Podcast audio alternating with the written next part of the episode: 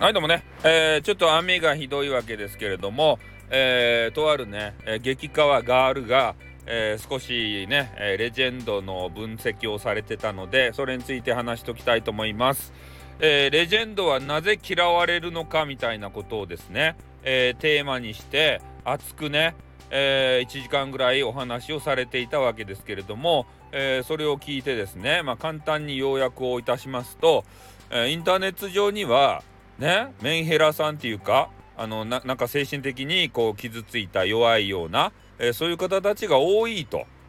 でそういう方たちはですね、えー、まあレジェンドはまあ話を聞いてくれると。ね、それであこの人いい人だなと思ってついてくるわけですけれどもでもレジェンドはね、えー、そのうち、え、その人たちの、まあ、まあいつもレジェンドが言われてるように気持ちがわからんと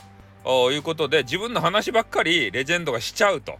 そういうことになってね、えー、なんで話聞いてくれないのってね、そういうことになって、なんかアンチになるんじゃないかな、みたいな。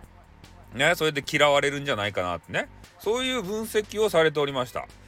ね、うん、確かにレジェンドさんはもうがっつり絡みますよね。うん、でも、えー、他のね、えー、対象者が出た時はもうそっちにねシフトしてそっちにがっつり絡んじゃいますよね。だから今までがっつり絡まれていた人っていうのはちょっとねなんか寂しくなっちゃうんでしょうね。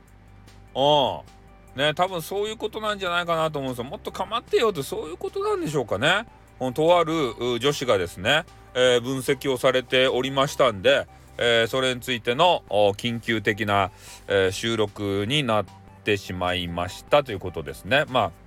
あ、ね、その方のちょっと名前は出さずにですね、えー、今ね、収録撮らせていただきましたんで、よろしくお願いします。ということで終わります。おっ